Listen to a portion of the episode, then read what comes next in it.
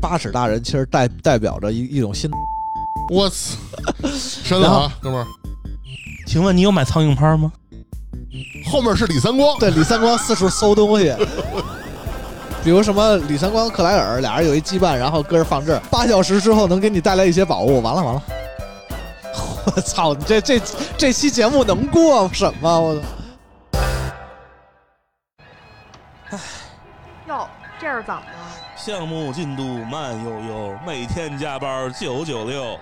哎呀，哇、您这又是怎么了？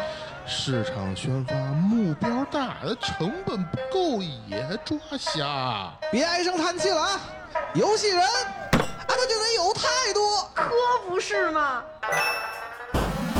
生活太累，他别愤怒，打打游戏做安抚。工作之余别痛苦，听听电台更幸福。圈里圈外故事足，一起盘盘这门路。欢迎来到游戏人有态度。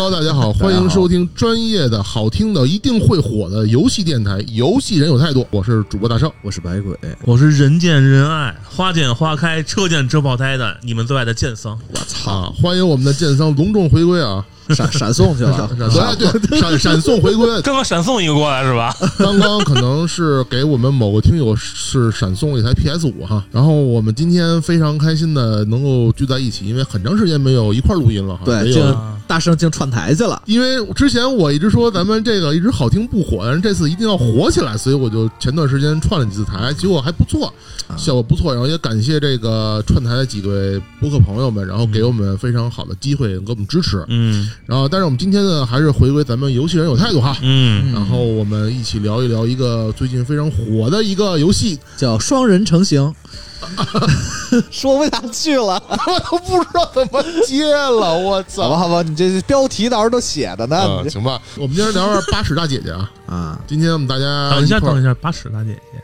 你串台了吧？啊，那是怪谈好吗？啊，好吧，怎么又说到人家这个百鬼这银河酒吧了？嚯嚯嚯！哎呦，还给我打，这广告打了，还给我自己电台打一广告，广告打了谢谢谢谢。好了，回归正题，回归正题，回归正题啊，今天咱们要聊的是这个《生化危机》第八代啊，啊，生化危机村庄啊，严肃点儿，《生化危机八》逗号村庄。啊，好好嘞，好嘞。然后现在这里边提醒各位听友们啊，因为本期节目涉及到剧透，嗯，呃，如果没有玩完这个《生化危机村庄》的同学们呢，可以先先听剧透，再玩也行啊，那也可以，那肯定不恐怖了啊。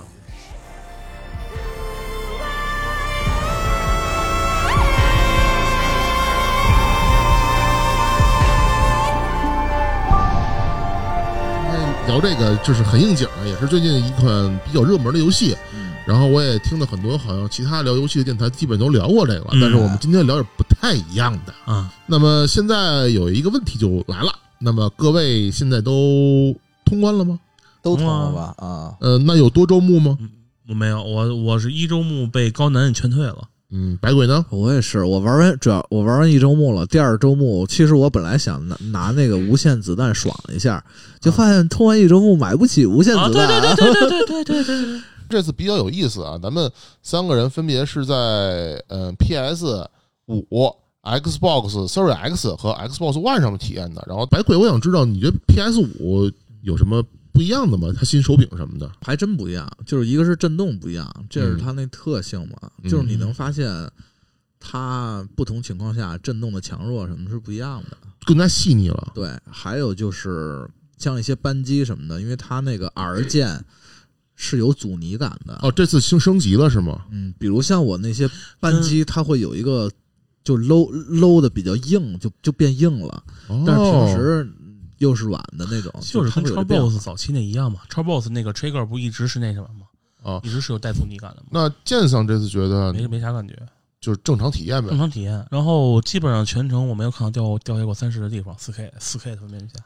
没有掉到三十的地方。对，我记得好像 Xbox 可以选择模式，一个啊，都不 PS 五也行，反正我目测啊，嗯具体帧数没看，但是因为评测不都说不低于四十五吗？呃全程不低于四十五。这些做的没有什么大问题啊。对，然后但是我感觉就是，反正至少我没有肉眼肉眼可见没有掉没有掉到三十。嗯，对，当时选的是 Xbox One X，然后我玩的是帧率模式。幺零八零乘以六十。这次普遍说，实际上卡普空还是收了收了点儿那个材质，就是没敢实践。但是他们说，好像说 PC 版、啊你要真调高带光追什么的，那个非常牛逼就就就就非就常二就二零七七了，呃，不不是，不是不是不是二零七七的问题，是你电脑基本上扛不住，火力全开还是挺吃性能的。嗯那完了，那就是 PC 玩家又因为这个比特币挖矿那显卡这个事儿，估计又得痛苦一阵子。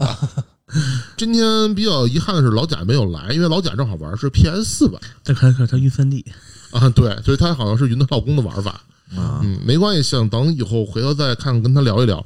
那么别摸我腿，我去，我靠，你能这样吗？嗯，玩完《生化危机八》我操！请问你有买苍蝇拍吗？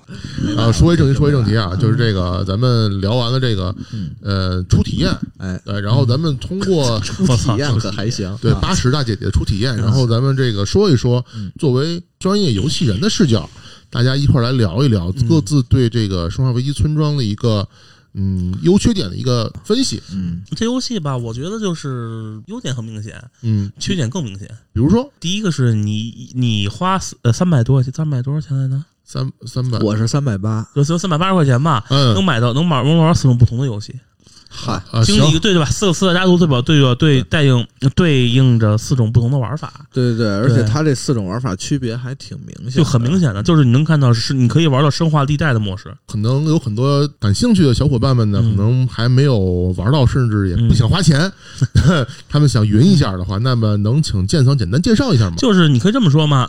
第一个那个嗯。米斯蒂夫人是那什么，是特别传统的生化，对，就生化二，就他那个古堡就有点警察局那感觉。对对对。然后那个贝内文托就是那操作师，嗯，他就是更倾向于那种早期的恐怖游戏。你手无你手无寸铁，你就只能躲去解谜，还有那种传统的什么躲箱子啊，嗯，然后那个心跳嘣嘣嘣嘣嘣那种感觉。就非常传统，对对对对，嗯，然后那个那个那叫什么来着？矿矿坑那个啊那鱼哈，那鱼鱼鱼，我觉莫得罗吧，莫莫罗莫罗莫莫罗的话，我觉得就是像一个生化四的感觉，对，特别有生化四的感觉，就特别浓的就生化四。后生化，其实四到六都有点那种，嗯对但是就偏战斗一点的，不是不是四四是偏战斗，但并更倾向于你用一个很低的武力去达成一件事儿。其实就是战斗加解谜结合的一种东西，啊，对对对，然后你到无巨人那儿就变成纯的生化六了，就一路突突突突突突。那你要这么说，我还得插一句，嗯，那后边还得加个 COD 呢。呃，不是不是啊，这你可以，不是那个生化六，实际上生那个那个 COD 是什么呀？COD 生化七的，我觉得生化八是的，一个是生化八，我觉得嗯可能很多人觉得这东西是用的生化四的废案。嗯生化四那会儿不就是什么什么吸血鬼乱七八糟加吗？后来给摁死了。啊，有这么有这么一个说法，确实是有。它实际上，我个人觉得这个东西的本身的目的是为了做一个实验品，嗯是看大家买哪多的账。他决定以后生化、生化九或者生化之后的一个系列怎么走。这我赞同。我觉得他卡普空想承上并启下一下，所以他用了以前的一些你缝合也好啊，或者是借鉴也好，用了很多以前的东西。然后他可能也是为了看看下一步怎么做，九代怎么做。嗯，哦，你要这么说就理解了。优点呢就这么多，然后画面什么的也就不说，我觉得是第一梯队的。嗯，真真的那个真的第一梯队，对对 R E 引擎这次确实这是牛逼，尤其是它的那个光影，包括古堡里的那对对个光对对对影，还有就是人的那个头发，其实特别好。对，然后缺点呢就特别明显了。第一个就是指引不清晰，什么的指引任务目标特别不清晰。我操！就是我高难度，我为什么问我为什么我为什么退了？啊，是那狼人包围啊第一场捕狼人，啊就是巨灵山那块儿，啊他让我逃离，嗯，我根本不知道怎么逃。我对无处可逃，但实际上是话，最后你知道的话，你可以来回绕八字儿嘛。啊，对，但是有一个问题就是，主视角设计它的判定特别奇怪。而且我觉得这台主视角的操控的体验很差。呃，我能接受，哦我普通版的我能接受接受，但是他的难的是它的攻击判定特别嗯，迷。啊我认为我跑过去就没有问题的，但胖金人狼人少到我了。啊我从那边我我目测至少我们在中间差一个身位，但是他的判定实际上很奇怪，他的判定我总觉得是一整个屏幕的判定，哦，这当不不好说，这不好说啊，因为我只是我主观感受。明白。另外一个呢，就是所有的剧情特别特别随性，就是虽然说一切的偶然都是必然，但这个这个但但这个偶然太偶然了，嗯，就是你很巧的去找了找了一个东西，嗯，对吧？嗯。然后你很巧的你就你就活了，为然后你被挂在那儿，你手都手都破了，出门找个药你就能能洗洗手了。这对我以前跟你说的吧，好像呃，其实但那是这样，是这样，是这样。我我也也是听了一些其他的一些播客聊到这一块儿，他们哎好像说这次他用了一个动态难度。不是那个不是不是动态难度，动态问题那那个这是后天这是后面的问题。哦，那你讲讲我说的是剧情上、嗯演出上，就是你恰巧嗯那个不是给挂钩子肉钩上了吗？啊对然后你下来之后，嗯旁边有瓶药。从剧情上来说，哦，那就是还算是比较就是符合他的心理预期，符合玩家心理预期。不是这不很不符合？就是你为什么很恰巧的找到这瓶药呢？对，你为什么好比说，哎，你记不记？就嗯就刚才建桑说那个啊，你看啊，你比你被那个夫人挂到墙上了，哎，嗯，然后你自己挣脱下来了，他们走了，嗯，结果你刚一下来，哎，旁边一个药就倒下了，你不觉得这有点他妈对，太打个打个比方啊，我要宰了你，对吧？我我我我，然后我我把我把这钥匙放在一个你能看得见的地方，我会这么干吗？你会这么干吗？猫不都是这么逗耗子吗？我说你，我说我说你，我没说猫，你是猫吗？就是他的这个触发，我可能就是耗子。就是他这种地儿，我觉得做的确实有点糙啊，有点就是就是他没往细了做，就特别明显的，比较就是直接就就是就是那个关寨，就是那个城堡嘛，是最明显的。哦，对，那个什么，你跑到最后，夫人怎么死的？被刀扎了。嗯，那刀、啊那个那个短花匕首，为什么很恰巧的，就就就放在那里了呢？对不是，你应该这么说。为什么你拿到匕首的时候，夫人就正好在你身后了呢？那个都那个我都可以理解。嗯，他就是为什么我正好拿到的时候，他出现了。为什么我正好往那跑着，我就找着这个匕首了？嗯，包括他这个闺女追你，基本就是对就追你每两步，立刻有一个带风的这玻璃的，就是哦。就相当于我知道我的弱点是风，然后我还还得在这屋里来回来去逛，就是它这个设计的痕迹合理性非常差，而且就是它设计的痕迹有点太重了，对。就是你把它拆解，其实如果你把它拆解，把那个整个的一些氛围、这种剧情都、嗯，嗯，都剥离开了的话，嗯实际上嗯。它就是一个两两步的解谜，就非常容易、非常简单的这种东西，对非常直接，你看生化，不用动脑子。你看生化老生化的话，它这块铺垫会非常合理，对对吧？你是可能进什么事儿，突然间它突然出现的，是你毫无防备的，但你没有办法强行去做。就是说，很多情况下不是说你去用场景杀，是你会用用火力强强行把它打打打断。明白了。比如说喷的追击者什么的，对对，就是那会儿是说你用火，你只能去用火火力把它强制给它干掉。就是这也生化三为什么批判它，就是好多时候跟那生跟那个城堡一样嘛，设计痕迹特别重。哦，对吧？包括嗯，比如像那个有四个雕像那块儿一解谜，哦，你到那雕像换脸你还没看那雕像怎么玩呢，你就先看他那提示了。就在那墙上，就是他那个城堡里为什么要在雕像前，他要自己还写一提示呢？是怕自己忘了吗？而且他相当于还有什么，就是那种东西，就是他故意会给你放在那个把它弱点下面的一个文档，就打无绝那种特特别明显。嗯，他会在打之前有一小屋，这个安全屋里面肯定会有他的文档，对对对告，诉你怎么打啊。对，但是这个很好，我倒觉得不是这个东西其实没有问题，但是有一个问题就是，如果是你，嗯你会恨不得把这弱点就贴在他脸上了，我就就打招儿。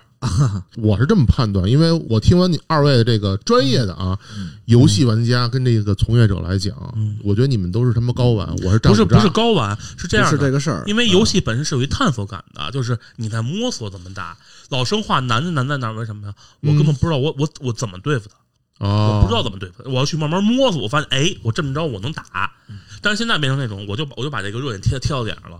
就是别人告诉你答案了，对，对，就是就你相当于没有自己做题的快感。对，是这意思，就是你的那个步骤，你把它剥离，其实就是嗯，就是给你一提示，我根据这个提示，然后做这一步，嗯甚至我连多余的都没有。你要说，比如我告你告诉我有一这个，然后可能嗯你告诉我弱点了，然后我再进去稍微找一找，嗯可能还行。对。对，就打比如你说我东西是有弱点的，打个比方啊，但是可能怎么怎么着怎么着的，就没没就语言不行，我会告诉你提示，就是这个有一个是什么？这个是提示跟答案的区别。哦提示呢是要求你去探索的，但是答案的话就相当于告诉你，就就告诉你就啪糊你脸上了，你就这么照我来做得了。就告诉告诉你命题了，告诉你对告诉你告诉你题眼对了。对，行，二位都是学霸，你们俩可以这不是不是不是学霸，就是不是我说你们在游戏圈肯定也算是学霸了。啊，不是这个东西是什么？就就相当就相当于为什么现在你就是嗯这说到就是跑个题啊，嗯就是现在的手游，嗯因为我是在做 MMO 这种东西嘛，就这种感觉，就是这红点你就点就行了，你不用考虑哦你该怎么点，你为什么要这么点，你就照着点就可以。我能理解他是为了照顾一部分，就是怕玩家卡住这种。你比如像我这样的，对。我操，你还还他妈点个点个，对 哎，我就问你，嗯。你那个 Heisenberg，你那逃跑的时候那大铁轮子转过来，嗯，你死过吗？没有，你没出剑杀，那你怎么知道那个凹槽在左下角那儿呢？因为我我提前云了，操！因为我看我也我也看攻略了，我就扫了一眼，你但是我知道吗？看了好几个 UP 主，嗯。那个我我是出剑杀，对那块儿反而没有提示，其实。对。啊，那个那块儿没有提示也不好，就是所以说这个这个东西提示做就做的太直接和做的完全不做，做的特隐晦，其实都不好，就这个度其实很难把握。对，就这这一代，我觉得实际上它卡普空在这个设关卡设计上还是缺点什么东西，就是有的地方用力过猛，有的地方完全毫无用力。就包括你说你找那个探索，探索那个隐藏道具，嗯，那个东西其实我觉得四代是做的比较不错的。然后这一代呢，就是他把他的精力花费在这儿了。你要找这个隐藏道具，它不会闪吗？对，但这一代闪特别特别差，你看不清楚，呃，对，就导致你一个问什么问题呢？就是你知道这儿有，你会转好几圈找不着东西。我经常会有这毛病。比如呃，我操，我记得最清楚就是有一个就是那个在 Heisenberg 那关里边升降梯那块儿有一有一只小羊，那个嗯我他妈没打没打着，对不是这种东西探 太快了索，不是这个探索属于但是这无所谓额外的。我说这种嗯财宝，财宝的话，它是学生化四嘛，会亮，但那个嗯亮度其实特别低。对对，尤其是在一个一个，我记得在那个哪儿达摩罗那矿坑里边的时候，嗯有一个上面就会亮晶晶的嘛。对然后你有时候你得往上看，往顶上看，包括打鸟笼，啊，鸟笼那个有时候也这个是生化四的套路。嗯但是我说的是什么？它它这一代它它把那个亮度给给给降低了，啊，就没有很明明显的降低了。啊啊因为生化四其实生化四的话，你看你能看出这个东西，这是它的一个问题，就是他想做一个融入化的设计，不会那么明显。但是呢，他没有把好这个度。这会儿生化四真的是要比他这代做的好。所以我觉得卡很长一段时间，原因在于嗯我是一个有这个强迫症的人，我看不得地图变成那变变不成蓝。对，这个这个东西实际上是，实际上最后是我就烦了，我就是碰着我就对收，碰不着我就垃圾不倒，我也不我也不找你是是这样，是这样。太麻烦了。这个问题又回到剑三说的第一个问题了，就是说嗯这代它的指引，不是我很觉得特理想。对，就是对，我最烦的，我这一代玩啊，我其实觉得这代嗯整个体验还是挺顺滑的，嗯其实，嗯然后四种玩法，它可能，就我觉得我也觉得很不错。但是，我就是建仓说那第一点，我觉得非常重要，就是说我我最恶心的不是什么打打怪啊什么，最恶心就是各种找路，接下来该啊去哪儿，对对对对就我对对对这就不太知道，就是第一次去那个去那个去那屋里，嗯。那一窝一窝幸存者，嗯。最后不全那什么了吗？就那块儿，我玩手玩板的时候，嗯，手玩板一个一个小时吧，我在那块儿足足等了二十分钟找不着路。就是啊最后我才知道是，我一直以为要要绕别的地方呢，但实际上是从那屋子翻翻到后面，翻到后面爬上台阶儿就能进去了，我找不着。哦但是也我不知道，对对，我跟你说那块我也被卡了，反正我那个就是路易莎家嘛，对，路易莎家，反正我反思我自己，也可能是因为这代因为地图比较自由嘛，嗯会不会就是因为我比较路痴了一下？不是 这个东西，就是后面都没事儿。他那块儿你知道为什么吗？他后来你会发现，他上面放一道具，哦，他想吸引你，但是他没有任何提明显提示。就如果说好比说你，特别是玩那个主机版，你转得快的话，嗯你可能就把东西就漏过了。哦，他这波动力其实并不是很合理的一个状态。明白了，嗯，然后其他的嘛，还有一个就是，也算是优点，也算是缺点。就是我觉得这一代好像那个就是掉的武器弹药什么的，比四代要合理多了。啊，就是动态难度的，跟说动态难度对，动态难度，我觉得是比四代要合理，更更多的合理了。嗯，因为四代最后变成你光你光捡子弹，你能捡捡一筐子弹。对我现在我这次我正正正常难度的话，我到那个我手枪子弹，因为我不是使用手枪嘛，对到后来基本上就单进两局，就逼着我去换别的弹药。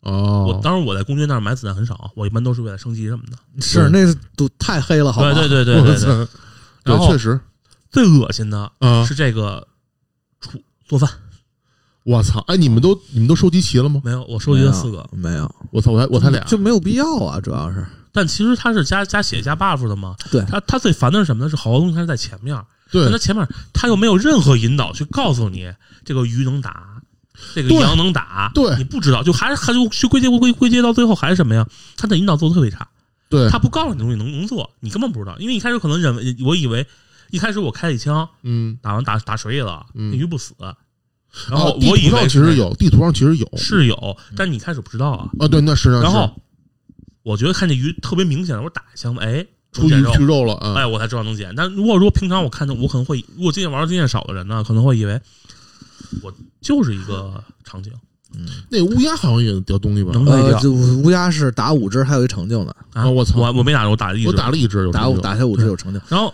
还有一个就是后来他们就所有人说的，就是如果你早期拿到鱼肉的话，嗯去你去那个 Duke 那儿嗯，是不开启那个厨厨艺的。那是啊好多人以为东西可以卖，哦，我也当时差点以为可以卖，但是后来我没手贱，我也忍住了。他这块儿，他这块儿是什么？就是不合理，应该是先开这个功能，那你再去拿这肉，我都知道怎么用。但他先，他有可能先拿到肉，再开这功能。包括那个对，那个可以卖的那珍贵物品，嗯。对。它是可以组合的，有一些哦，那个他还会写，因为那个还好，他会写很明显。那很写的很明显，但是我知道能组合的时候，其实是在木偶那块儿，哦，基本上已经把一些给卖了。哦，你是没看那说明没看，可能是珍贵物品谁看那么细啊？我还后来我后来我细看了，比如像那锤子什么的嗯组合就开始卖了啊。我是一开始看那东西，我知道，我留意了，嗯，但是后来发现我好东西还是不知道在哪找，跟什么组，他会告诉你什么，这这代比四代好在哪，他告诉你是跟他跟什么组合。啊，对对，这个非常非常好，对四代的话，你只能自己去碰。你只能去蒙，但有一个问题就是，嗯你算知道还是没有用，因为好东西我到最后那个就那个叫叫叫路路易的那个那个首饰啊，都没装完，还差一个。你那个能装仨是吧？我记得好像嗯那个项链对吧？对，你装过是他，你哪儿找的第二个的呀？第二个是我也不知道，我忘了，反正这是就剧情上给的，好吧，走的特别明显，就是但是还有两个我找不着，是一个找不着了。那个戒指那宝石我是一直没找着，啊，那个那个好找，那个是一个东西是怎么着的？反正是在某个地，那那那好找，那个特别好找。而且还有一点就是说，嗯 在这个就通关的过程中吧，找路又特别烦。对，我真的不想为了一一，比如像那鱼，我真不想就缺条鱼，我特意我再去找那个鱼在哪我再回去，嗯，反正这是有点烦的一点。而且他就这一代好多人他逼你回去，对他，特别逼你就我就算了，我就不回去了那种感觉。洗洗睡了，对，真的这种细致，就是说这一代实际上有点繁琐。它的合理，它它最不合理的地方就是所有的引导做的特别不合理，包括你这些东西道道具设施什么的，他就是嗯它强迫你去走回头路。啊，对对。呃，尤其是那个，如果你后期的话，你拿到很多那个撬锁，嗯你可能还要去某些房子里边去补那个对，抽屉嗯，嗯而且最操蛋的就是城堡，你是永远回不去的，啊，对但，其他地方都能回去。嗯，就城堡东西错过就永远错过，就这点是我操，我但是我哪怕他给了你一个提示，但是你还是觉得我操这 就我特别烦。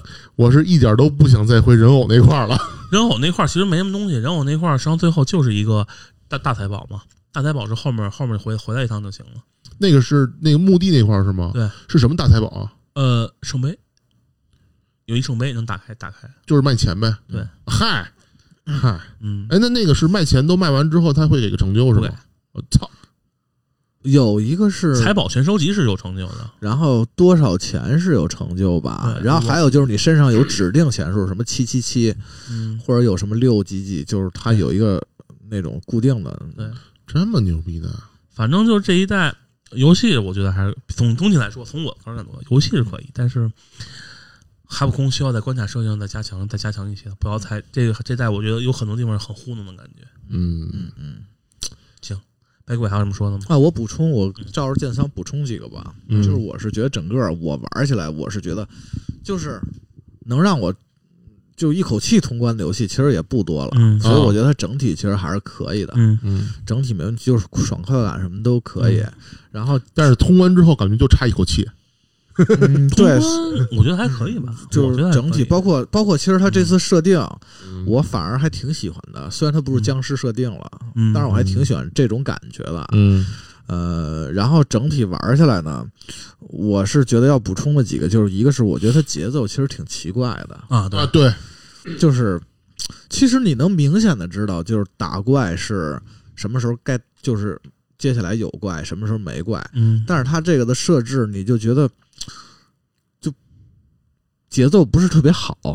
嗯比如像哦打那个夫人，实际上就没什么怪，就中间那院子里有点怪，嗯，然后到曹老师那点儿就没怪了。对然后鳄鱼是中间路上会有点怪，对然后最然后到最后一关是他妈怪又巨多。对对没错我而且还巨狠，对，就是我觉得节奏没有那么合理，嗯最后有点太密集了那种感觉，就是分的没有那么嗯，平均感，那什么。它也可能是跟我之前说的跟那个玩法分布有关系。对，跟玩法是有关的。是嗯所以有的人觉得，呃，不对，所以包括整个这节奏就是四大章嘛，嗯你能发现中间那两章其实感觉就没什么东西。索然无味。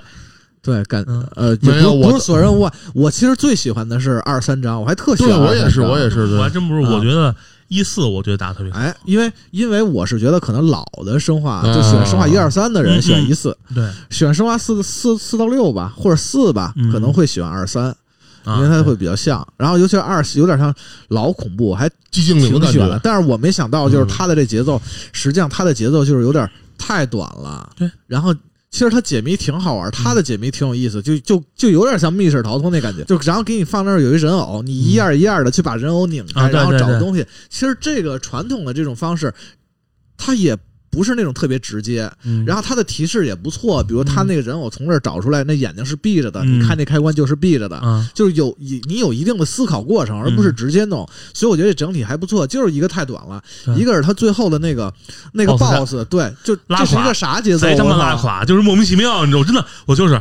三笑，我以为当时就我我我以为打三你就是找三笑之后不扎三刀吗？然后马拿上该有该有一特别牛逼的，然后嗯，对结束了，最后那个 boss，最后那个 boss 是跟那个他的玩偶捉迷藏，在满屋子找三。而且那那玩偶也挺好找的，那屋子也没有什么特别难的地儿，这嗯。这点挺好的。嗯。但是找完以后，我以为是找完了，把 boss 最终 boss 开启呢。啊，对对对，找完了就完了有有有掏出掏出我掏出我的散弹枪，我我跟他决一死战，然后发现嗯结束啊，对他哪怕他不拿武器，嗯。因为那关就不拿武器嘛。对。然后你有点其他的解谜操作机关杀什么都行是吧？机关杀对都可以拿解谜，但是没想到真的啥都没有，反而反而在这个玩偶之前的那个大娃娃倒像一个 boss，巨婴对那个巨婴，那个那个巨婴的确，我觉得造成一定，我巨婴死了一次，那巨婴嗯巨婴我死了一次，氛围真的很不错，对，因为你没想到他他妈是那个造型就碰到就就就直接死了对。那种啊，我当时是死在什么？就是第一次开电梯的时候，你开不开的，你要跑那到那屋子去，对兜一圈，床底下我不知道，对对对我不知道。然后我就我还等电梯，我傻逼等电梯呢。对他给我的提示就是，他给我感觉就是电梯能下来，他应该想营造是什么呢？电梯下不来，你赶紧跑。对但是他那会儿提示特别差，对我根我根本不知道该跑。我是晕了之后才过来，我我我知道怎么，就是后来我我知道怎么跑，但是我等我反应过来之后，嗯，已经来不及跑了。对，那个我正好也补充一点，啊我觉得我觉得二那人偶那关的时候，呃，对我最大的冲击力是它的细节。比如举个例子啊，嗯。你拆完人偶之后，有时候你可能经过一些房子，你会发现那小人偶脑袋转晃不是那就是次要的，啊，你你转一，就你先看那个，然后你转个头再转过来，他在看你，他突然间转头看你了。啊，我操，这个细节，当时我我他妈又是晚上，因为我只有晚上孩子、老婆孩子睡了之后才能玩，就是当时我操那你要一下，带着孩子一块儿玩儿，我去你大爷！你拿着孩子那玩偶跟着，拿着孩子玩偶一块儿玩儿是吧？然后那那边转你也转，然后那个当时真的玩完之后，我操，一身冷汗。是是，我觉得那个的氛围真的那个那个细节，我真是我真是觉得，那可能是那个细节是卡普空在这个这次《生化危机》里边最好的表现。嗯，但是其实我对我来说，我并没有看上这些东西，我只是觉得操，好烦啊！这全程 真他妈烦，全程。可是它短就还好，对对，我感觉他要再他要但凡再长个几分钟，我可能就真气了，不玩了。啊因为当时我我卡在那个人偶那块儿，我卡两天，就是真的啊是那个、吗那个啊情节我是过不去了。没有，我我是被谜题卡了一会儿没有，我是被他那个情节就真的害怕，真是害怕。啊，就是他，就是他，你看，就是他，他人偶那块儿最牛逼的，我觉得啊，就是那个下井那块儿，啊，对，我以为会前面出出来东西呢啊，然后突然有一个孩子哭声，对我赶紧往上跑，我我我以为后边会有东西追我，嗯结果发现没有，然后出来以后就开始这块气氛就起来了，对对。前面气氛其实还没有没有那么强，哦哦，还要说一点，嗯我这一次可能那个夫人那块儿可能都还好，但是从人偶那块儿开始，嗯我基本上是我必须不开声音，而且我还得开着有台的播客，嘻嘻哈哈的，怎么才能打得下去。我真的，我跟你说，我真是太太他妈害怕，太我我太难了，我。后后面后面就没有什么没有什么吓人的地步了。我那天听那个黑水公园的金花老师他在那个直播，然后我我通个人偶，嗨，然后但是人偶其实有一个地儿，也是一个设计的细节，我挺喜欢的。嗯，你们你们看过《闪灵》那个电影吗？当然看过，大学的时候那是老师让我们看闪灵那个对《必看电影，闪灵》那个电影，你们发现就是说，嗯这个主角在冷色调的时候其实没有危险，是安全的；在暖色调的时候其实很危险。啊对对对对对对对，啊这还真没注意那个人偶出来，你就发现，在红灯的时候，嗯红光的房间是很危险的；啊，对对啊对有在没有红光的时候嗯，反正是就你就安全了，你就放心了。就这个节奏其实挺好的。他特别致敬，他是其实我觉得有点致敬早期早期恐怖片。对对对，他有一个环境的给你冲击就这个细节，我就觉得特别好，而且让我能。就是你能从这个细节，你发现这个规律，你就觉得，你就能知道有个节奏感一期待，有一对期待。对对啊我倒是没有期待，我觉得反正我肯定死不了，我操，因为你是伊森，呃不是我当时我当时是考虑到什么哦，嗯这个这个东西我能进去，我操，是不是又要玩那赌赌鬼的桥段了？我突然又想一个，还有一个就是说，刚才说的那个做饭，就是我是觉得做饭这系统大可不必，其实，有点跳，嗯有稍微有点跳，而且主要是它那个系统也没做的多复杂，也没做多大，而且它当然它肯定不能做复杂了，因为做复杂了它支撑不住它这个体量，嗯你就变成一做饭游戏了。这个游戏本身是一探索游戏嘛，对是对对，但是就是基本上大家都是在顺路的时候，就是反正手嘛，反正我挺烦的，去去找，所以导致就这个做饭系统当时宣传包括什么做饭、打猎，但实际上你玩，我是觉得这系统挺鸡肋，其实就是永久的加一些属性。对。嗯。嗯，然后还有一个这个形式嗯。还挺好，形式形式没错，但是我觉得加在里面有格格不入。对，其实它就是把节奏，我觉得可能再调好一点儿。对，对。其实还有一个问题就是那个，其实也是跟节奏有关系，嗯，就是我发觉就这一代伊森的那个武器特别特别次，啊，就贼他妈不好用。就是你你你崩那狼人，你脑照着脑袋崩了十几枪，人家一点事儿没活蹦乱跳，最后逼逼着我拿拿刀去划，我操 刀也没什么伤害，我啊刀还可以，刀划头的话两条必出硬直，哦，这是我因为因为我我在玩高难度的时候就是弹尽粮绝，子弹就没有，子弹就不子弹就从来没有没有没有没有高于十五的状态。主要还是敌人血特厚。对，而且还有一个什么，就就这一代脚本肯定特别浓。哦，脚本你们发现没有？对就是第一个狼人，你跑进屋里就没了。就是对，而且你发现啊，这一代你能发现很多的怪，就是根据屋的进出去刷的。对对对，比如你像有一个地儿在哪儿的一个狼人啊，你在屋子随便绕，嗯，没事儿，嗯你只要进某个屋子再出来，狼人就刷出来了，对，就凭空刷出来的那种感觉。我你说这个，我突然就想起来那个那个大姐姐追我的时候跑安全屋里，她就不追了。但是安全屋这个他做的还可以，因为你安全屋你发现他就走了，还回头看你一眼，这我倒还可以接受。虽然这个不好解释吧，但是我觉得还是没有那个，就是很多怪，就是相当于它的事件触发器就是放在这个屋屋子的进出的作为条件，所以导致刷刷刷怪硬刷的感觉。就是脚本感特别特别严重。对对对，你想啊，就是你包括后来我跟你说，就是那个第一场那个围攻嗯那段时间，我为什么打烦了？因为我根本不知道哪块是事件结尾。对，就是我认为我操，当时第一次刷出那个铁拳，嗯就是那个那个大狼人大锤，大锤啊大锤出来之后，我以为我是被打呀？然后嗯，一一一一锤又掀翻剧情杀了。当时我当时我整个人我都懵了，你知道吗？啊我说怎么就他妈剧情杀了？哎，我倒知我倒觉得是应该是剧情杀，是不是？但当时我没反应过来，因为我之前我呢打困难的时候，嗯整个狼人杀了一圈儿，呃对又出来一圈狼人，然后我就疯了，你知道吗，我就我打三个小时我没打过去，我降难度重新打了，啊。然后我 然后发现这他妈剧情杀，当时我整个人什么感觉吗？嗯。那你为什么不等一会儿呢？我等了半天，因为我跑我跑不动了，已经当时。我跑来跑去哪儿都被他们被被人被人堵着，就是比那个生化四的那个什么生化四，他想学生化四第一场那围攻战，啊。但是他又没生化四那做的好，因为生化四的时候前面你能能利用所有的掩体去躲，但是这一代生化就生生化八这一块儿只有两个掩体，两个屋子，嗯，那会儿是所有屋子随便绕，你甚至可以可以守守守守到那楼梯口把人滑下去，对，有五种效果，但这才没有。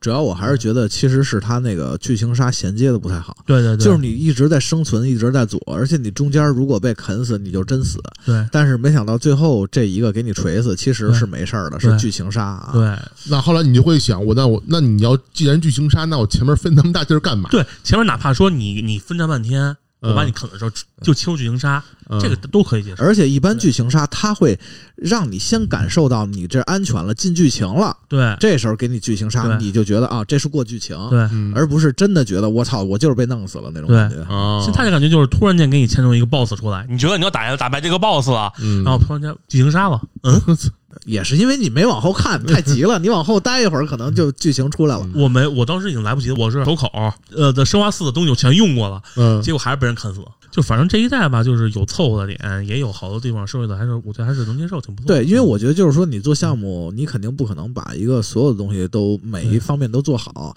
然后他们这次卡普空明显就是说在项目管理上吧，算是，呃，把氛围、嗯，把剧情、把设定这块儿做得很好。因为第因为期待其实什么剧情啊、氛围嗯。这还挺受大家这好评的，嗯。对，所以他在这块儿用力了。嗯，对，然后可能细节他就稍微的没有那么那个，就放了一放，我觉得。其实我觉得有一种可能性是什么？是因为疫情，啊，哎，因为疫情，我觉得真的很有关系。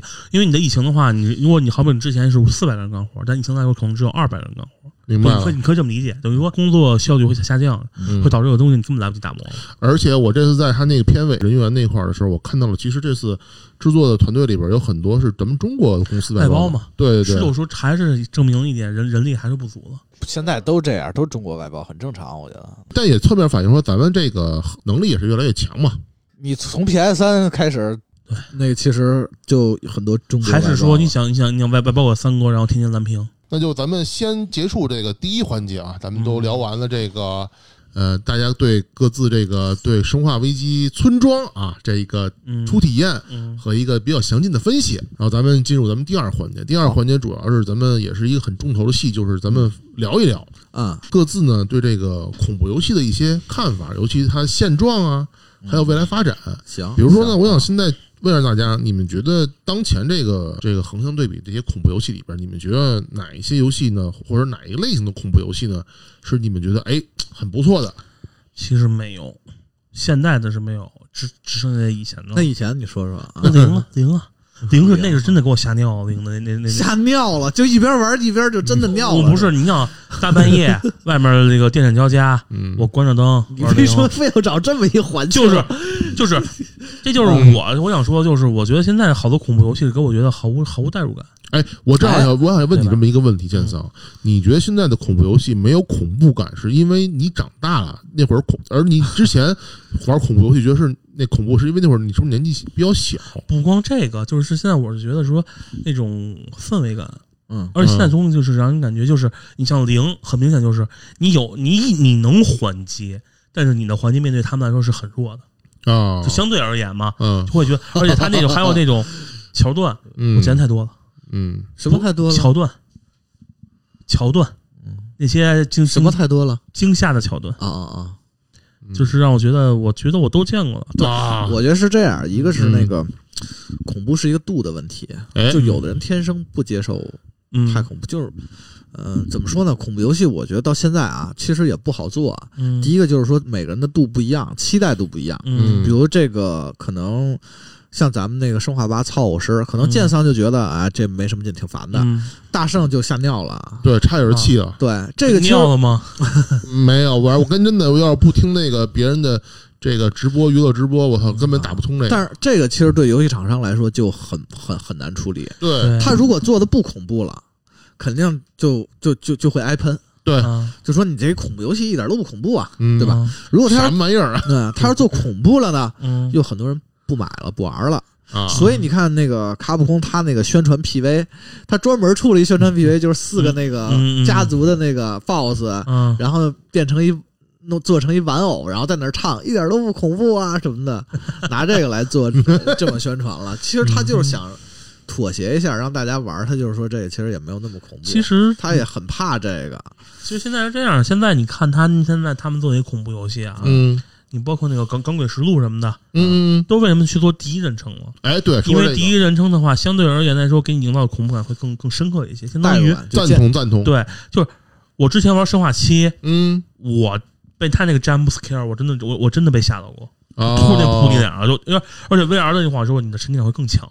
而且好像看这几年的，咱们上次去年在做那期恐怖游戏的那个专题的时候也说过这个事儿。嗯这几年呢，好像主流的恐怖游戏都做成第一人称了。对，因为第一人称实际上是第一人称是什么呢？就是你的视野受限。你想啊，嗯你要是做一个这个暗黑那种视角的俯视那，那那边那那那那那是杜牧了，那就是不好意思啊。就是说嘛，就是说，你相当于你你你在看的时候，是你的视角被受限了，对，你不知道你后面什么东西，后面说实话，你会自然间出现就本能吧，嗯警觉状态。嗯，当你看到一转身呢，你转身的时候，因为视角很近，对，你看不到什么东西，它会突然间就是你现在嗯，后面也比你高特多的，大晚上一拍你，一转头看一东西，吓一跳。你肯定吓一跳。对就说你你现在你这么大，你还会被吓吓到。哪怕你转身可能看在那个音乐下，你看一皮卡丘，你都吓一跳。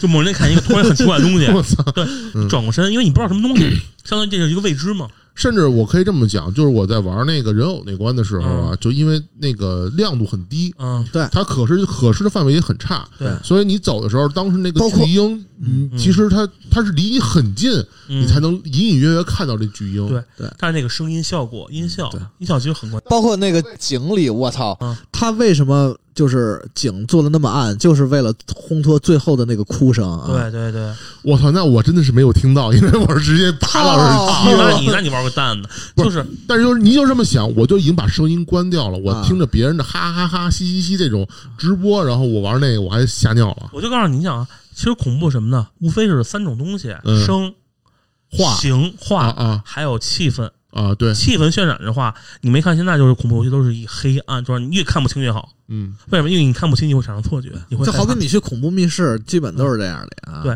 就是说人本身是害怕黑暗的，因为人本身不是夜行动物，对对，就是。对？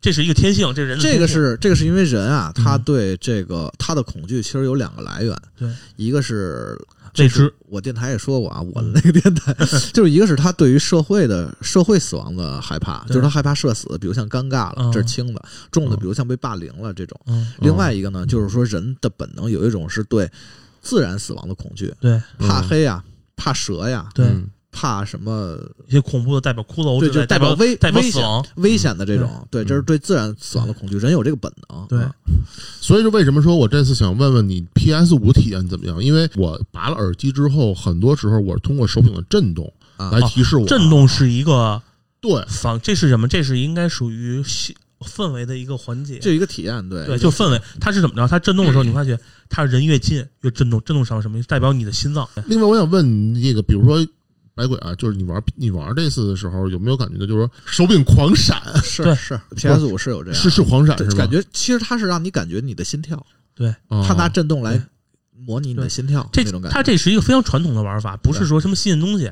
但是它就是包括巨婴，你藏到那个柜子里之后，嗯，你是可以蹲下去的。我本能的蹲下去了，哎，你是藏柜子里了？我藏柜子里了。啊！我我藏藏床底床底下，柜子柜子那个床底下什么样？我没我没玩，你藏柜子里，你还看得见那巨婴吗？我能看他慢慢过来。我床底下也能不是看，是这样的，他是强制你会站起来，他不让你蹲。对对，你能你能蹲下去，但是不让你蹲。我那是站不起来，在不是对，床底肯定站不起来。不是，但是你能看他走过去，能看他走，看他腿，对，然后你感觉他到那个窗户前还停一阵儿，你感觉他要低下头，最后他也没低头对，常规的桥段不是你藏柜子里头，他会看那柜子吗？没有这个桥段，啊。就就这让我让我让我觉得啊，结束了。嗨，对，这个他要看我一下，反而那种空间会更更更增。这个每个人期待，我觉得也是嗯不一样的。而且包括刚才建桑说的，就是说那些点嗯说的那个，就是相当于就是现在恐怖游戏不好做，一个也是因为，而且你觉得不恐怖，也是因为就是套路化了。对，就是一个手法，如果再用，就玩家就不害怕了。我什么没吃过见过呀？对啊，就以前以前最早的恐怖片啊，嗯人往床底下一看，嗯出一鬼，对，我操，你就吓一跳。但是如果第二个导演再拍一个电影，你还让人往床底下再去看，这观众就不买单了。对，那第二个导演怎么拍？可能就是先往床底下看一下，发现我操没有鬼，然后我坐起来发现鬼在床上了。哎，这个这个桥段就让我想起温子仁电影那个《招魂》，其中有一段就是很明显，就是那哥们儿就是已经在灵异的屋子里，然后就看那个镜子，一看没有，一看没有，一看还没有，一转头啪 面前的就是就玩家的，就玩 手机他妈吓掉了。就玩家以前的这期待，他他见过太多了，你就不能再那什么了。这个东西就跟什么？就是周星驰周星驰那《回魂夜》啊，不就是吗？他其实整部基调是非常吵吵闹闹的。嗯其实你要觉得真的不真不可怕，嗯，但是他可怕在哪儿？它的就是他会有那种很怪异的气氛，啊，就你知道他很他很很闹，但他有种很怪异气氛展示给你，就是你你没有见过。啊，你说那魔方大厦，呃，不是不是，魔方大厦童年阴影啊，那个恐怖是属于他知道，但是回魂夜属于那种你永远不知道这个东西在哪儿啊，但是他就会用用用气氛吊着你，你去那儿吵一群吵吵闹闹吧，你也很很搞笑，嗯。但是会突然出现很，但是这个事儿就涉及到，就是这种创新其实就越做越不好做，对对对，越做越不好做。而且还有一点就是说，嗯。建仓说的那个，就是现在恐怖，嗯。如果你想怎么做，就是你必须要多种体验，对。就代入感是第一个，第二个是多种体验。比如像你那手柄震动，那是一种体验。对，包括比如为什么零做得好，比如我就说一代啊，嗯。就是咱们之前恐怖那期也聊过，嗯。就是零 V 的那一代，啊，有一个地儿是接电话。哦，你那个接电话不是按键接，是你要把手柄拿到耳边儿。然后那哦。耳边手柄能出声儿，你就发现手柄那耳边里说那个人跟你一个鬼跟你呃就在电话里说话，就在你耳边儿，我操，你觉得就特恐怖。另外，比如像零，它也有很多的那个，嗯就不是那种像生化，可能是鬼追你，嗯但是这种鬼追是一种体验。你躲床底下，然后等鬼过去，这又是一种体验。嗯另外还有，比如像生化，还有一种就是说，呃，有一呃，像儒雅的巫女，嗯它是有一个地儿是你走盘山路往上走，嗯你在走到山腰的时候，你能看见眼前那个悬崖，眼前是一悬崖，然后从上面一个一个一个女的跳下来了，啊，一个女跳，你能听见啊，然后你的眼前是一个女的从你面前掉下去了，明白，然后你走到山顶儿，你你能看见那个女的是在是正好往下跳的，就是她一直在重复她自杀那个死。哦。就这种给你的体验感受，就是多种多样，这种是能把气氛营造的特别足。对。就是还靠机制设计呗。对。然后你看那个费尔，啊，费尔的恐费尔恐怖是什么呢？是你碰到那件事儿，嗯。发现你手你手头的武器无能为力，啊，就那种那对种那种无力感。对，就是因为菲尔不是 FAS 嘛嗯，前面打倍儿爽，你武器倍儿牛逼，对吧？然后然后之后你碰突然发现你的能力失效了，嗯，这个是恐惧来源之一，就是你突然你突然觉得你无能为力，这恐惧来源之一。我觉得还有一点就是菲尔他在这个整个这个剧情演出这块的嗯，呃恐怖感做得也很到位，比他就是学的一段贞子嘛，他有一段就是模拟那个就是监控监控摄像头，然后嗯看那个大胖子那个就是嗯女员工被被一步步弄死那个，就是那个确实挺挺恐怖的。对哎，你突然你说到那个，你又让你说监控摄像头，让我想起零里也有八尺哎，嗯啊，这个就是这次生化一这个创新的一点，哎，我们可以聊一聊有航。拍吗？就就是生化，它这个呃，先说设定啊，生化设定四大家族，其中那个其实那女的是一吸血鬼嘛，啊，对。啊，不是他原本你看那解解密了吧？啊。啊，我看了解，密原先只是血液病而已。对。啊，是是，就是但是他设定是那往那边偏，嗯，然后呢，他可能欧美就喜欢这种 BBW，哎，这这个正好到这个环节呢，我们请那个啊这个白鬼好好的来分析一下。老兄，我分析老兄，你的性命好奇不怪啊！我分析 BBW 是什么？我不对劲啊！这个生化八八尺大人，对我我讲讲他他为什么这个是噱头，这个噱头他为什么能这变成一个梗，然后就是破圈？首先啊，他们把八尺大人这个做的确实很诱惑。你看最近，其实欧美其实他们的有很高大的女人，现在其实嗯还是比较受欢迎了。现在，哎，呃，Big Beauty Woman 嘛，嗯对吧？嗯？然后国内现在也是很多人就比较喜欢 BBW，尤其是一些比较呃个儿高的女孩，嗯就说自己是 BBW 嘛，好嘛，对吧？所以八尺大人其实代代表着一一种新我操，深了啊，哥们儿而，而且尤其是你进那城堡，他还嘬你那血，我靠！啊对那桥段哎不是那个桥段，我觉得这是没没有看他那个后来幕后那个那个那个视那个捕捉那个视频的花絮，我操！看完之后，我真是觉得神了，我靠！啊，但是因为他是一日本公司，他除了就是说了解到欧美和中国人的这种癖好吧，在日本就是也本身就好多鬼鬼故事或者恐怖游戏的作品，他都喜欢往都市传说带，哎，因为八尺本身在日本也是一个都市传说，讲讲展开就讲讲。是嗯，详细的话，我觉得不要讲了，详细就不说了。就让啊。百度一下就有。对，实际上就是日本的那个都市传说呢，是二 CH 一个楼主他写他讲的，而且在日本很出圈很有名儿，就是讲的就是说一个很个儿很高的女女人，她看见了，先是在墙外面看见，而且笑声很诡异，是那种噗噗噗的笑声。对，然后嗯那个穿的啊是一个白色的洋装，哦然后戴一个那个黑色礼帽，洋洋白色的洋洋洋哦洋服的帽，就跟咱们这个一模一样。特特基本上是形象是完全相符的，然后身高也特别高，要不怎么叫八尺大人呢？八尺大概是两米二、两米三几吧，可能嗯两米四几。行吧，对，然后就是说，然后那个呢是他会诱惑小孩儿，然后并把小孩儿带走。我听着好像一个非常正太控的，这是一个都市传说，一个一个鬼怪吧，算是。啊，顺便我啊多说一句啊，就是日本是有以这个传说为原型画的很多，就是八尺大人的小 小黄书是有的。哇，还还有这种李帆，我知道啊。对，就是它这东西，因为大人实际上是一个就是年上，啊，就是明白吧？对于我操我觉得咱们东西是一个这是一个，这是一个，这这，你知道啊，吗？反正这这这个挺有意思的，而且嗯包括你为什么我你那监监控摄像头让我想起这个呢？嗯，就是在零儒雅舞女专门有一种体验，就是你要防止你要防止那个鬼，你要监控鬼，然后你那个屋子里有好几个摄像头，哦，然后你在某一个摄像头的时候，你先发现客厅八尺从你的客厅进来了，哎呦，然后你当时你可能不觉得什么。然后你继续监控的时候，在某一个摄像头，直接是八尺的脸就对着摄像头了。就盯着你，嗯，反正就是那个恐怖感也挺也也也也也做的特别好，而且就非常的体验特别好。所以说，恐怖游戏现在我觉得做恐怖游戏，一是要有创新，要不在恐怖上要做一些创新，你不能用老桥段，除非你致敬。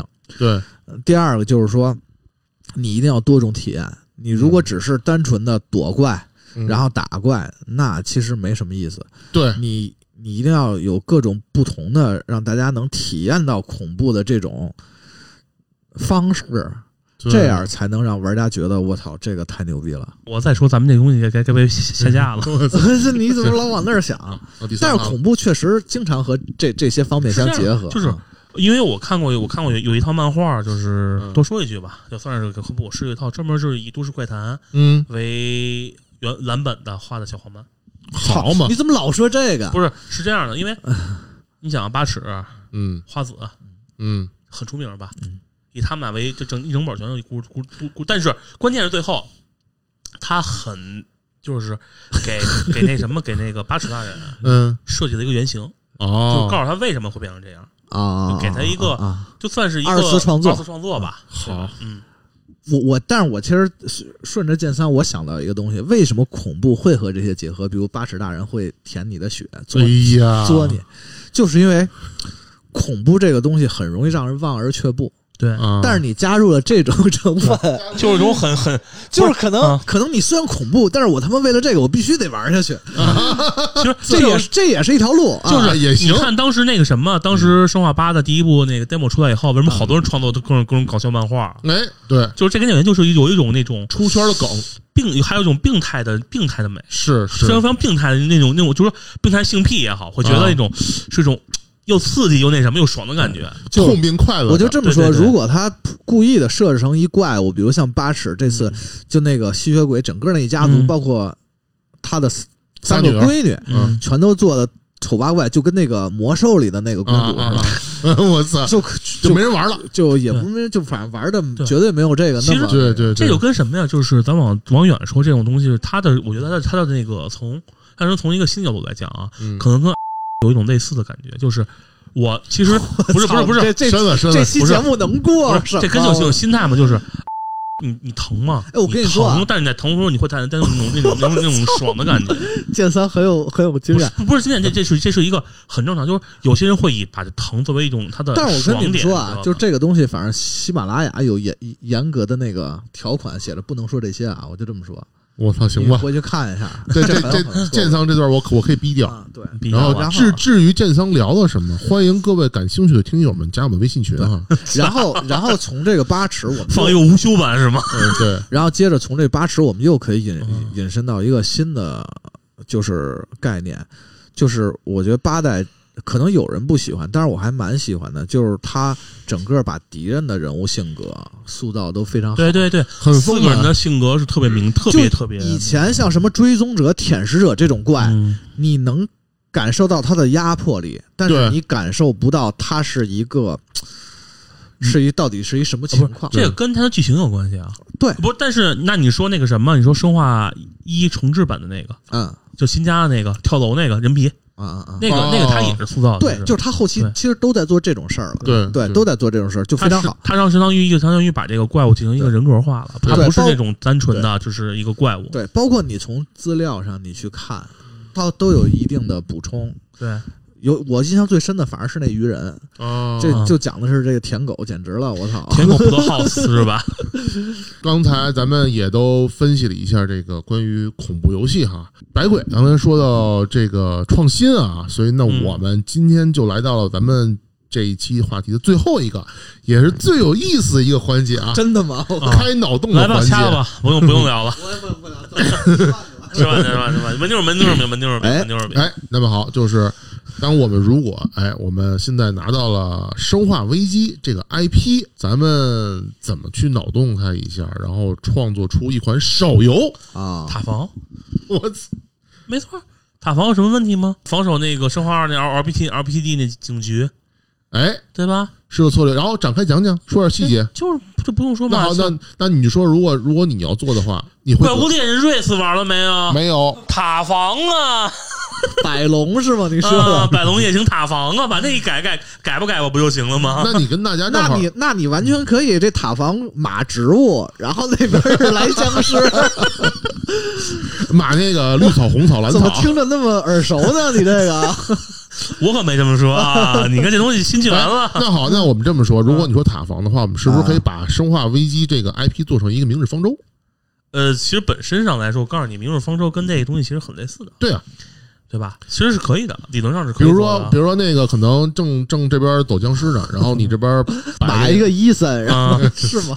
打个一字，然后在那在那洗手的时候不停下洗手，洗一次手灭之怪，然后后后面是李三光，对李三光四处搜东西，然后前面突然啪跳出潜吃者，新开一条道道路。呃，你说那好，剑三是提到是一个这个塔防类游戏 TD 哈，嗯。那百鬼呢？就我个人啊，我先说我个人啊，嗯。我我如果拿到这个 IP 和嗯。拿到这个成本，嗯，就我随便先凑合一游戏，然后自己自己再开一个密室，算 了说正经说正经的，其其实他你知道还能开什么吗？我觉得游戏就是，呃，最最明显的啊，嗯，变成一个纯的竞竞速游戏，嗯跑酷不是竞速游戏，是比拼速度的怎么讲？佣兵模式啊。哦，它因为佣兵模式之前单卖过，对，就是这个东西，我觉得是很受欢迎的，就是本质上它本身就是一个比拼反应和速度的嘛。但是这东西在手游上可能不太合适。因为操作可能主要手游它会丢失很多的恐怖感，啊，就可能就但是佣兵模式你会有恐怖感吗？没有？对吧？佣兵模式本身就比喷金一个反所以可能应跟那个资源规划。所以可能我觉得像嗯那个逃出升天，其实是一个比较好的哎，模式，大逃杀吃鸡，啊，差不多。得这么生化大逃呃生化吃鸡。生化吃鸡，哎，那如果让你们做一个生化吃鸡，你们会怎么做呢？第五人不是那个什么呀？那个第五人格那个第五人格不算是生化吃鸡，第五人格算是非对称。他想的是对，他想的是不平等竞技是吧？一个人比如是追踪者，那不就是成那个什么了？之前出那个被被被被那个诟病得还挺深的游戏嘛，就生化那个附带 v 斯，啊，对对对，但 v s s 的话是因为它是抵抗诟病不是说它不行，哦，它其实前期还是可以的。而且我觉得像什么 Visors 这些本身也不是卡普空重点发力的项目，嗯，不，他在三的时候就把就是号称买 Visors Visors 送送生化三本体，但实际上那游戏游戏做的不怎么样，他其实他这次 v s 并不是不好，后期崩了。他是因为最后平衡崩了。我想做那种就是跟命运似的那种 MMO，但是哦在恐怖氛围下的一个 MMO，这个真没有，嗯嗯，对，但是你没法，它并它实际上它并不好做，严格不好做，因为升级要素不好做，对，而且且而且而且我觉得话，它实际上我觉得在手机上的话，还是尽量向轻度的游戏发展，不要说走太重了，嗯，对因为它本身相当于一个外传型的作品，你做深了。嗯，你不好做，把握不好机会那行吧，那就作为放置得了。啊！对，可以啊，可以，放置没有问题啊。对，比如什么李三光、克莱尔俩人有一羁绊，然后搁着放置，然后可能呃八小时之后能给你带来一些宝物。完了完了，各位还是要专业一点。我凸显我们专业性。我觉得《生化危机》如果在于我手里的话，你就做高 game 了。我要做乙女，我要做乙女游戏。乙女那个乙可还行乙女还真能做，对啊，你想，嗯你你去攻略李三光，你去攻略克里斯，攻略你去攻略罗伊斯克，攻略追踪者，呃，我我操，那就是重口啊！攻略这个这抱抱！攻略这次的海森伯格 我操，机械马赛马爷，赛马爷可还行？哎呀，因为因为实际上是呃，这个 IP 并不是特别好做，因为它本身的 IP 在于嗯，大部分认知当中，它是一个非常硬核的东西。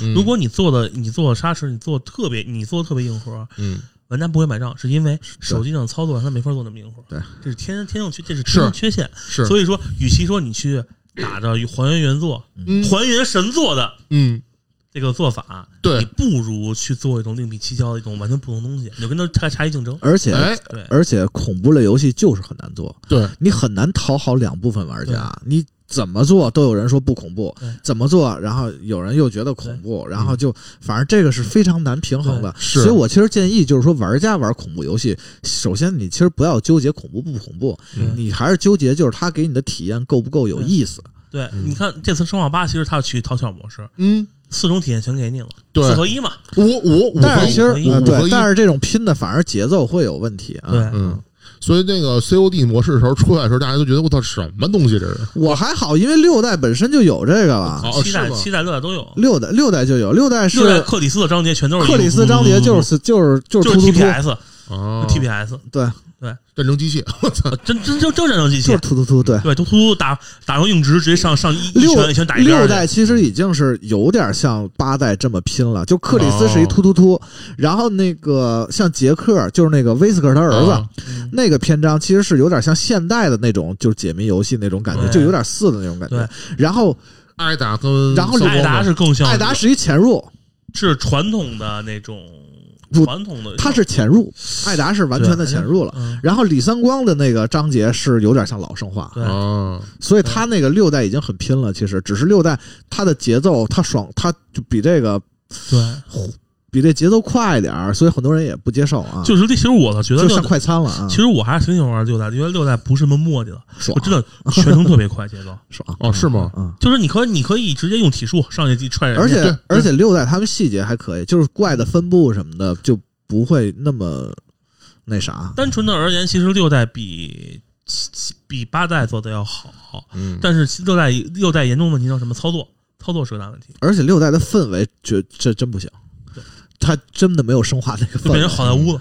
对哦对，就就爆米太爆米花片了，啊太为了迎合轻度用户了。不是，轻度它是为实际上是六代、五代、六代是一转变，对对对。对。五代其实还好，五代五代还好，五代还好。有六六代是为了一个转变，相当于他们在摸索，然后六代恶评之后，七代回归初心，对，嗯八代呢现在是他们做出一个实验品，对在可行范围作为实验品，但是他们在为九代但是挺逗的是，六代你别看恶评，其实销量也不低，反正嗯啊，嗯，然后六代还各种各种，你看复刻、复刻、复刻和复刻，对，就是还还是有很多，就是不是所有玩家都那么硬核，说白了啊。对，就说白了，这还有点幸存者效应，就是你看到的东西肯定是你想看到的东西，大家都见过了。对，反正今天说这么多关于配生化合一下，关关于《生化危机八》啊啊这款游戏，深入的聊了很多这个恐怖游戏的一个发展方向哈，大家也算抛砖引玉吧。嗯然后各位听友们要是有兴趣的这个啊，有什么《生化危机八》想和我们聊的，或者嗯想有什么想听剧透的也可以啊，对，哎，关键是中间我们剪掉了很多剑桑，就是他录的肯定是不能上不能播的东西。如果有各位小伙伴想听到这一部分原内容的话，欢迎加我们的微信，然后进我们的听友群听。友群啊？然后剑桑不仅会给你这个原原长的这个内容，还会单独跟你私聊一些很私密的内容。哎，你想死吗？全吓跑了，全都不加了。行吧，那就感谢各位收听这一次啊谢谢大家！嗯，游戏人有态度。哎，我是大圣，我是剑僧，我是白鬼，那咱们下期再见。再见，拜拜拜拜。Hello，大家好，我是游戏人有态度的大圣。我是白鬼。这是一档由游戏圈的几个老玩家在工作之余制作的播客。哎，我们呢，希望在制作播客的过程中，能洞察到这个游戏行业的变化。是的，也希望呢，通过我们的这个播客，能认识更多兴趣相投的小伙伴，然后咱们可以一起分享快乐。哎，所以呢，你可以通过苹果 Podcast、荔枝 FM、喜马拉雅 FM、网易云音乐、小宇宙、皮艇等 APP，或者说是其他的泛用型播客平台，来搜索“游戏人有态度”，听我们的节目。对，如果呢对我们几位主播感兴趣，也可以通过微信公众号搜索“游戏人有态度”来关注我们的动态。是的，哎最重要的是，如果你在收听过程之中嗯突然有了想法，特别想表达，那么请一定嗯在我们的节目下方评论区说出你的想法。对，给我们留言。那么，如果你非常喜欢我们的节目呢，也非常欢迎你点赞并转发分享给你的朋友。哎，